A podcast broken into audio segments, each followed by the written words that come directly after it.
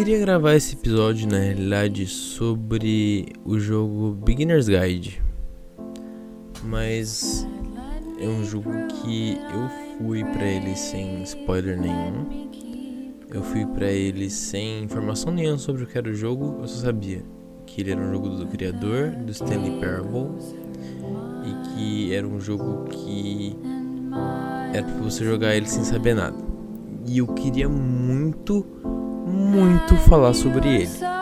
Mas como eu tenho certeza de que pouquíssimas pessoas que vão ouvir esse podcast jogaram, eu só vou indicar fortemente ele e explicar coisas que ele me fez pensar.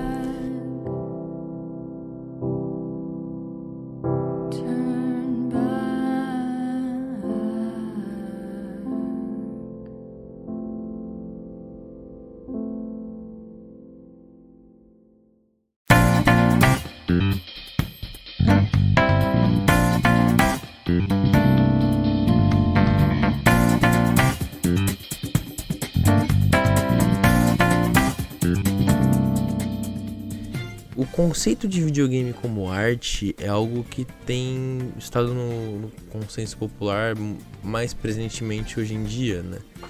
E a discussão se videogame é arte ou não é algo que é tão batido que eu não vou nem abordar. Obviamente é. Mas é considerado por muita gente o é por um, por um, por um motivo que eu, que eu tento discordar um pouco. Vamos lá. Quando você pensa no videogame como uma forma de arte, você pensa em jogos cinematográficos como Uncharted 2, Uncharted 4, The Last of Us, uh, até mesmo Assassin's Creed 2, ou jogos mais artísticos, como, né, no sentido mais mais comum da palavra, como Unfinished Swan ou Journey mas eu acho que o conceito de arte é um pouco amplo demais pra gente só focar nesses aspectos desses jogos, entende? Quando eu joguei Beginner's Guide, eu tive a plena convicção de que videogame é uma forma de arte. Então, quando a gente pensa num jogo artístico, a primeira coisa que vem na nossa cabeça é imagens, beleza visual, grandes cenários, cenários com cores bonitas, é, detalhes gráficos absurdos, uma evolução absurda, música incrível. E quando você joga The Beginner's Guide, você tem absolutamente nada chamativo nesse sentido. Você tem gráficos de, de Gary's Mod, algo completamente simples, puramente funcional, que faz parte da, da narrativa do jogo. E basicamente não tem música, tirando pela música dos créditos, se eu não me engano. O que Beginner's Guide apela é para comunicação que a arte permite. O que, que o jogo está tentando conversar com você. Isso tem muito de Stanley Parable e é por isso que eu vou falar um pouco dos dois. O Stanley Parable, para quem não jogou, é outro jogo que ele tenta te passar uma coisa, mas é muito mais jocosa, é algo muito mais é, de quebra de comportamento, quebra de padrão de comportamento. É, ele, ele, ele te excita a, a fazer o proibido, ele brinca com a sua vontade de ah, vou fazer o subversivo aqui. Enquanto Beginner's Guide é um jogo que te pega pela mão e traça uma linha narrativa muito objetiva. Ele é quase como um livro interativo. Só que a melhor coisa dele é que ele precisa que você esteja embarcado com ele, porque ele consegue brincar com você. Ele, ele tem ele, você, ele tem você na mão dele quando você está embarcado nesse jogo. E é por isso que eu não vou falar mais nada dele. É, eu preciso dizer, infelizmente, que ele é um jogo. Vou colocar isso. É, jogue. É um jogo que constantemente está barato na Steam. Ele é um jogo que é, motivou essa minha conversa aqui sobre videogames como forma de arte. É, eu não vou poder descrever exatamente o porquê, mas ele consegue subverter o que eu pensava como por que o videogame é forma de arte e começou a me pens fazer pensar sobre outros jogos que também são teoricamente feios ou pouco chamativos visualmente que também são é, super que quebram barreiras, sabe? É, eu tenho amigos, um grande abraço pro Carlos aí, que se negam a jogar o jogo da minha vida por causa de gráfico. Isso afeta. Gráficos afetam o que as pessoas enxergam sobre um jogo. Undertale é um jogo feito numa engine muito simples. Ele tem mecânicas de combate basicamente de bullet hell, de desviar de, de, de, de balinhas. Ele tem gráficos estupidamente simples. E o foco do jogo é completamente a narrativa e os personagens dele. Só que isso é tão arrebatadoramente bem feito que todo o resto parece pífio. Você esquece que o jogo é feio. E feio é uma palavra forte. O jogo tem, tem muita personalidade, sabe? Isso não é o foco de Beginner's Guide. O foco de Beginner's Guide é realmente a narrativa pura e simplesmente. A forma de que não existe outra possibilidade no mundo dessa história ser contada a não ser um jogo faz com que o videogame como forma de expressão e como forma de arte se concretizasse como um âmbar na minha cabeça. Não existe uma forma completamente que fosse completamente comparável ao que Beginner's Guide usa para fazer. Vou dar uma sinopse breve do jogo. É, o roteirista de Stanley Parable ele começa se introduzindo a você, falando que ele criou o jogo, que fez um sucesso um tempo atrás e que ele estava com um projeto para para para ajudar um amigo que faz vários jogos e que deixa eles engavetados e ele acha os jogos do cara geniais e uma forma de expressão dele. Ele queria mostrar esses jogos pro mundo, então ele usa a influência dele como um roteirista de um jogo famoso, como diretor de um jogo famoso e ia mostrar isso pra gente, e isso que seria o jogo. Então ele começa desde um mod de um mapa de CS a vários protótipos de vários jogos desse cara. E isso vai virando uma narrativa por si só, você vai entendendo esse amigo do cara. Não existe uma outra maneira, nem se fosse um filme, um livro, um quadrinho, um podcast de, de, de roleplaying que pudesse passar a experiência de que tem de que é basicamente o cara colocando o jogo no seu computador do seu lado e te falando o que, que ele acha dele enquanto você joga. É de uma imersividade e mais pra frente é de um uso narrativo tão é, revolucionário que para mim quebrou a minha mente assim. Eu acho que esse jogo ele poderia ser muito mais falado do que ele realmente é. E é por isso que eu não vou mais falar dele.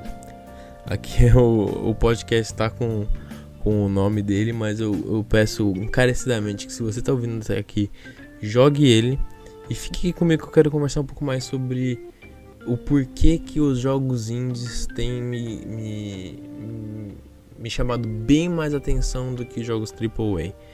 Isso não é uma cagação de regra na cabeça dos AAA, ok? Eu jogo jogos AAA, eu fiquei apaixonado ano passado pelos remakes de Resident Evil 2 e 3 apesar do 3 ter seus apesares, eu gostei muito de ambos eles. É, gosto de jogos AAA, Last of Us é incrível. Dark Souls, querendo ou não, um jogo AAA, é, os jogos da From.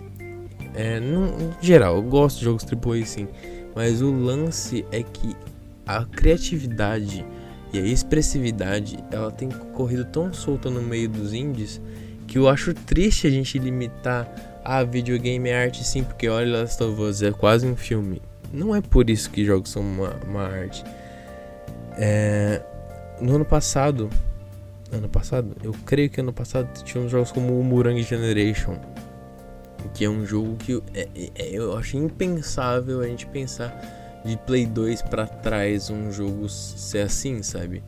Um jogo que você é um fotógrafo num grupo de amigos num universo cyberpunk distópico é, que você se expressa por forma de tirar fotos, assim. É, nem os estúdios japoneses da, da Sony faziam jogos desse tipo. Talvez jogos poucos mais bizarros, mas não jogos tão expressivos quanto esse, com um cunho político como esse.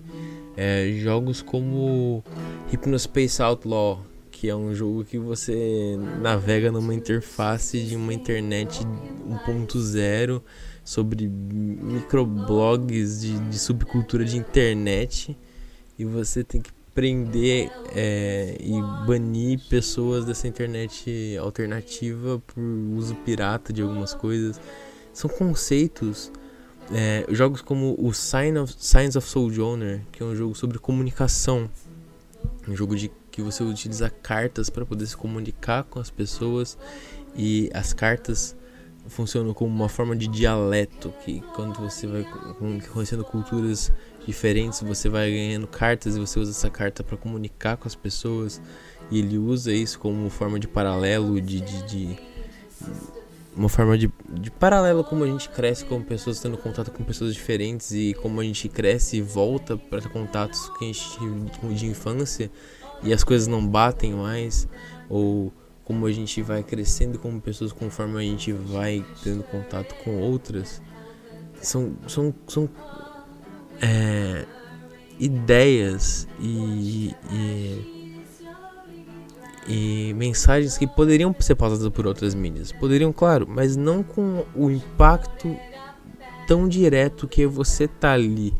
O porquê que eu e outras pessoas, como muitas que eu já ouvi falar sobre isso, tanto em podcast quanto conversas com outras pessoas, é, que adoram filme de terror. Eu amo filme de terror, talvez seja meu gênero favorito do cinema, é, apesar de eu gostar de quase todos os tipos de filmes possíveis. O porquê que eu tenho facilidade para assistir filme de terror e tenho dificuldade imensa de jogar jogo de terror? Porque um filme ele tem uma barreira, você e a tela. É, o que está acontecendo lá, para mim e para muitas pessoas que têm esse problema, é uma divisão muito clara. Quando você tá jogando um jogo de terror, você tá ali, você é o personagem principal. E nesse gênero de terror, até os mínimos detalhes conseguem fazer diferença sobre, tipo, por exemplo, quando eu tô jogando um jogo de terror que eu sou indefeso, por exemplo, é, Amnesia ou, ou Outlast, Outlast, como Amnesia e o Outlast, é, eu eu, eu tô indefeso, não consigo me defender contra os, os oponentes, com os monstros, as ameaças. Mas quando eu tô jogando um Resident Evil 2, quando eu tô jogando até mesmo um Alien Isolation, que você tem algum tipo de arma, é algo que te dá uma confiança mais. Silent Hill do Play 1, apesar de ser um ambiente opressor e tudo mais, você consegue ter fisicamente como se defender ali. E isso faz a diferença. E é por isso que videogames é, não tem nada a ver é, a, você poder passar uma mensagem por, por outras mídias. Eu falei disso mais cedo, mas é, o peso da mídia do videogame ela é tão mais impactante que é por isso que tal qual vários filmes com uma história impactante, sei lá, The Mist, uh, que foi inspirado o Last of Us, ou, ou até mesmo Escolha de Sofia, jogos que tem perdas de personagens fortes, de, de, de, dramas, eles ficam com a gente de uma forma menos impactante como Last of Us foi. Last of Us impactou todo mundo que jogou ele, tanto no começo do jogo, quanto no final do jogo, quanto no meio do jogo. Tudo é muito pesado e marca você. Você tá lá e fazendo a coisa. Last of Us 2 é um dos jogos que mais tem love or hate, porque é um jogo que ele quer passar uma mensagem que muitas pessoas não querem saber essa mensagem. Muitas pessoas não querem aceitar que essa mensagem é real. Porque ela é real. É, eu não vou abordar aqui porque eu não joguei o jogo e eu não quero falar bobagem, eu só assisti o jogo e também não quero dar spoiler para quem não jogou. Mas é uma mensagem que muitos gamers não querem encarar a realidade de que morte tem um peso no jogo e na vida real que a gente começa a ignorar depois de um tempo. E o jogo ele quer discutir isso, ele quer discutir que não existe dois pesos, duas medidas, né? Como o assunto é você tirar a vida de alguém, sabe? É, o jogo quer abordar várias coisas, mas isso é uma delas. Né? Não, não, vou me aprofundar de uma coisa que eu não sei 100% como me comunicar. Óbvio, é óbvio que tal qual um filme, o videogame ele pode simplesmente ser só uma forma de entretenimento. É, eu duvido que você vai para Velozes e Furiosos querendo discutir a filosofia dele ou pensar sobre a vida. E eu também duvido que você vai jogar Castlevania 1 do Nintendinho e quer achar profundidade no jogo. Eu duvido que você quer jogar GTA e querer, né? Apesar de que cada vez mais GTA tem mais história e tudo mais, existem jogos que são claramente feitos para diversão. O meu gênero favorito de videogame é jogo de luta. Jogo de luta tem zero profundidade narrativa, ele é puramente mecânico. O que cria a história do jogo de luta é a comunidade do jogo de luta, é o, os campeonatos do jogo de luta. O jogo em si, intrinsecamente, ele é só uma mecânica, como um esporte, o futebol, o basquete. O jogo de luta é um meio onde, claro, existem histórias do Mortal Kombat, do, do, do Guilty Gear, do, do King of Fighters, mas não é o foco. Mas jogos com foco em história, jogos artísticos, não dependem única e exclusivamente de, de estilo de, de, de, arte visual ou de música é, presente fortemente, sabe? Quando você para pra pensar no, na profundidade de história e impacto social, cultural que o Papers, Please quer abordar, você está pensando em, em política, em moralidade, até onde é, você é frio com pessoas que precisam da sua empatia quando a sua família, o seu trabalho, o seu sustento está na risca, sabe? É, é algo muito do subtexto do jogo. É, para quem não sabe, Papers, Please é aquele jogo que você trabalha na, na, na, guarita de um, de um país soviético, mais ou menos soviético. E você controla quem tá entrando e quem tá saindo, porque o seu país está cada vez, de semana após semana, com regras mais rígidas de entrada e saída. E pessoas que vêm ali na guarita, você tem que autenticar ou não o documento delas e elas conversam com você e tudo mais, e você né, não tem uma situação financeira muito boa, você tem que trabalhar, ganhar dinheiro e você tem que administrar o seu dinheiro no final do dia, tendo conta para pagar, aquecimento da casa, comida e seus familiares ficam doentes se você não liga o aquecimento, se você não consegue pagar suas contas. E cada erro, cada pessoa que você passa devidamente afeta esse tipo de coisa. Então é um jogo que lida com, com muita coisa no subtexto e é um jogo simples de tudo. Ele é muito simples na sua mecânica, no seu visual, nas suas músicas. Foi feito com uma equipe super pequena. The, o The Return of Obra Dinn é um jogo feito por uma pessoa só, com um estilo visual extremamente único, um 3D é, monocromático, com uma trilha sonora feita pelo cara que programou, que escreveu tudo do jogo. E ele tem muita coisa para contar. São 60 histórias de, das, das 60 pessoas que estavam naquele barco. E é uma mídia que, assim. É, um curta feito por uma pessoa. Ele pode não ter o impacto que ele precisa. Porque ele foi feito com uma pessoa com pouco orçamento e ele, um filme ele precisa ter os aspectos visuais e, e auditivos necessariamente agradáveis para você poder assistir e consumir aquela obra. Não que implica que um filme para ser bom ele precisa ser bonito, mas é, é chamativo. Mas quando um jogo indie, quando um jogo independente ele consegue no burburinho da, da comunidade ganhar o público, ele consegue tomar atenção para a mensagem que ele está tentando passar. Her Story é um jogo de uma interface hiper simples na qual você digita palavras no banco de dados e pega e assiste vídeos muito curtos que são FLVs, que são filmes gravados. Eu quero falar sobre Her Story aqui. São literalmente vídeos dentro de um aplicativo. Isso é um jogo e ele tem uma das maiores histórias, uma das experiências de, de investigação mais limpas de um jogo que eu poderia imaginar. Assim, ele tem seus defeitos? Tem, mas é uma coisa inacreditável. E você tá vendo nessa, nessa, nessa década atual, nos últimos anos, cada vez mais as pessoas explorando com, com o videogame de uma forma inacreditável. Você tem jogos como Sayonara Wild Hearts. Sayonara Wild Hearts, além de um jogo que experimenta várias coisas por uma fase, várias mecânicas de jogo, numa fase, o jogo ele é literalmente um conceito de um álbum jogável, ele é um álbum pop de um álbum de música pop, inclusive um álbum de música pop muito bom, com músicas muito boas, que ele é um jogo, ele é jogável. E é um jogo muito bom também, visualmente muito bom. Ele não tá passando uma puta mensagem, mas é uma mensagem. Ele tá se expressando artisticamente através agora sim de visuais incríveis, de música incrível para falar sobre superação de namoros, de, de, de romances, de amizades, de, de fluxos da vida e como a vida segue.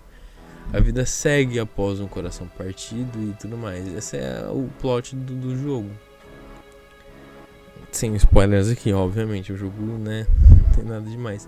Jogos como Florence, que é um jogo de, que funciona muito, muito, muito bem no celular. Que é simples de tudo.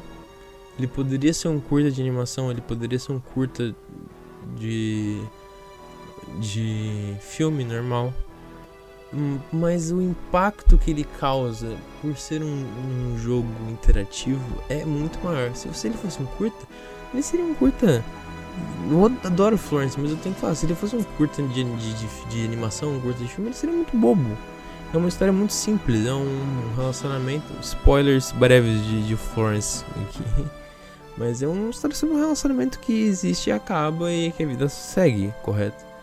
É, a gente viu essa história milhares de vezes. Por que, que Florence está entre os maiores 50 jogos independentes? Porque ele faz isso de uma forma interativa, bonitinha, é, que te envolve mais. Você estando dentro, a, o meio da arte faz diferença. Isso que eu quero dizer.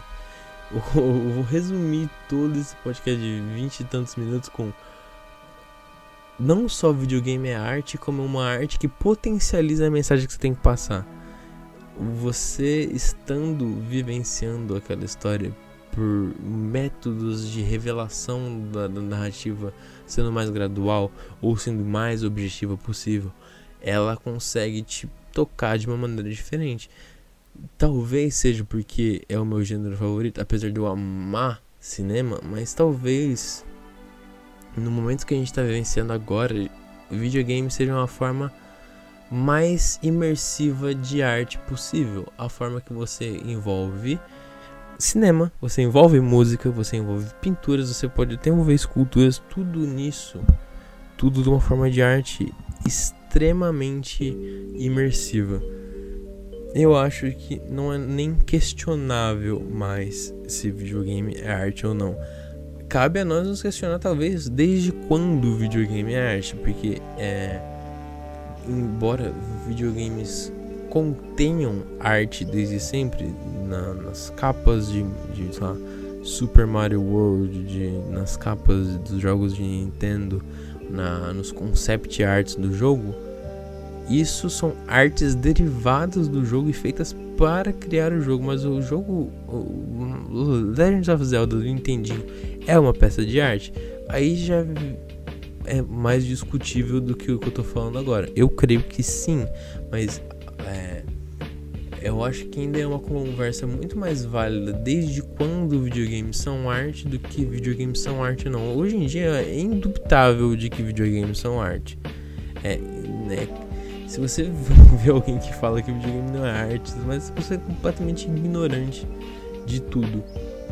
É, cabe a nós agora apreciar e tentar olhar para coisas menos menos mainstream. Nada contra o mainstream, né, novamente, mas tem tanta coisa aí para se experienciar e Poxa, o nome do podcast é Minha Experiência. Essa é minha experiência em relação à arte dos videogames Mas é, cabe a nós também filtrar um pouco do que a gente consome e ir atrás de pessoas que estão fazendo um puta trabalho com pouco reconhecimento, sabe? Poxa, eu tava ouvindo um podcast do Jogabilidade novamente, citando jogabilidade aqui, e um pouco mais antigo, do ano de lançamento de All Boy, que foi durante anos produzido, durante anos, que quando saiu o burburinho já tinha passado e o jogo vendeu muito pouco no, no ano de lançamento dele. Eu fiquei extremamente chateado, sabe? Tipo, às vezes a gente dá um,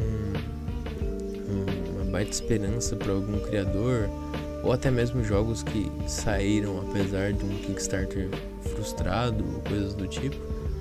E a gente né, fica esperando um hype absurdo jogos como Cyberpunk, vai. Que é, que é um desrespeito imenso com os funcionários, um produto relaxado, horrível.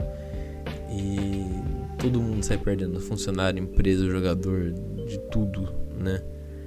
E ao mesmo tempo você tem jogos como Helltaker saindo aí, que são jogos super criativos, de Sokoban com flerte com meninas do inferno, e o jogo é gratuito, com uma puta. Um puta design de arte no jogo, super criativo, super legal, e o jogo tá gratuito na Steam, inclusive fica o recomendamento. O recomendamento não, né, gente? A recomendação Helltaker aí. É, tá gratuito na Steam, não sei até quando, mas ele tá lá. E como um recadinho final aqui, é, fico re a recomendação genérica de, de, Não genérica, vai, mas a recomendação de jogos é, que são artisticamente, no quesito visual, eu acho estupendos e diferentes. E jogos bons com arte ruim também. Mas vamos finalmente falar de jogos que são ridiculamente bonitos, estão entre os mais lindos aí para mim. Primeiro, Gris da Devolver, esse jogo é lindo de tudo. Talvez o jogo mais lindo que eu vi, já vi na minha vida, junto com Hyper Light Drifter, que tem a melhor pixel art, na minha opinião, é a coisa mais linda do mundo. Também jogos como o, o Devil Daggers, que ele tem um visual retrô, moderno, que é muito legal, escuro e ao mesmo tempo é, dark. E falando em dark, Darkest Dungeon também é um jogo muito lindo. E fechando com Cuphead, que talvez seja o jogo mais bonito da história da humanidade. Não tem como competir com o que Cuphead fez. Talvez um dia alguém consiga. E temos jogos também como Battle Chef Brigade, que tem uma arte muito bonitinha e tudo mais, mas também existem jogos que eu de definitivamente não gosto da, do estilo de arte e são espetaculares, como Bastion. Eu acho Bastion no, no papel muito legal a arte dele, mas fisicamente é, no resultado final eu não curto aquele 3D. É, eu acho que todos os outros jogos da Super Giant são muito mais. É, são, fazem um êxito muito melhor. Não gosto do estilo de arte de Mark of the Ninja, ainda assim é um jogo belíssimo. Agora eu não tô falando mais do, da parte artística, tô falando realmente do design do jogo. Eu só fico com vontade de falar, e aqui é meu espaço para me expressar, então é isso aí. É, eu gosto muito do estilo de arte de Swords of Dito.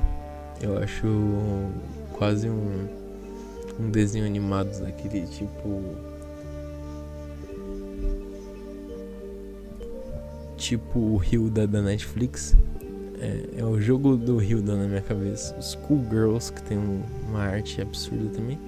E jogos também que eu, que eu definitivamente não gosto da arte e não deixam de ser grandes jogos, como Rogue Legacy, Ronin. Na verdade, Ronin deixa de sim de ser um grande jogo, Ronin não é tão bom assim. E Salt and Sanctuary, que eu acho terrível. A arte dele, tal qual o Devil. The Devil. Death's Gambit. Outro jogo que eu também detesto a arte. Mas é isso, é isso que eu queria dizer. É, obrigado por me ouvirem até aqui. É só um, um, uma pílula de, de pensamentos aqui. Joguem Beginner's Guide. É a minha última súplica. Joguem esse jogo. Não pesquisem sobre esse jogo. Ele não é tão caro assim. Se você quiser deixar ele na na, wish, na wishlist da Steam quando entrar na promoção sua compra, não, só não, só não pesquisem, não, não, não façam isso e joguem ele, por gentileza. É, aqui quem falou foi o César. Um beijo para vocês e até o próximo episódio, que eu pretendo fazer um episódio musical de novo. Mas espero que vocês ouçam. Um beijo no coração de vocês. Tchau, tchau. so tired.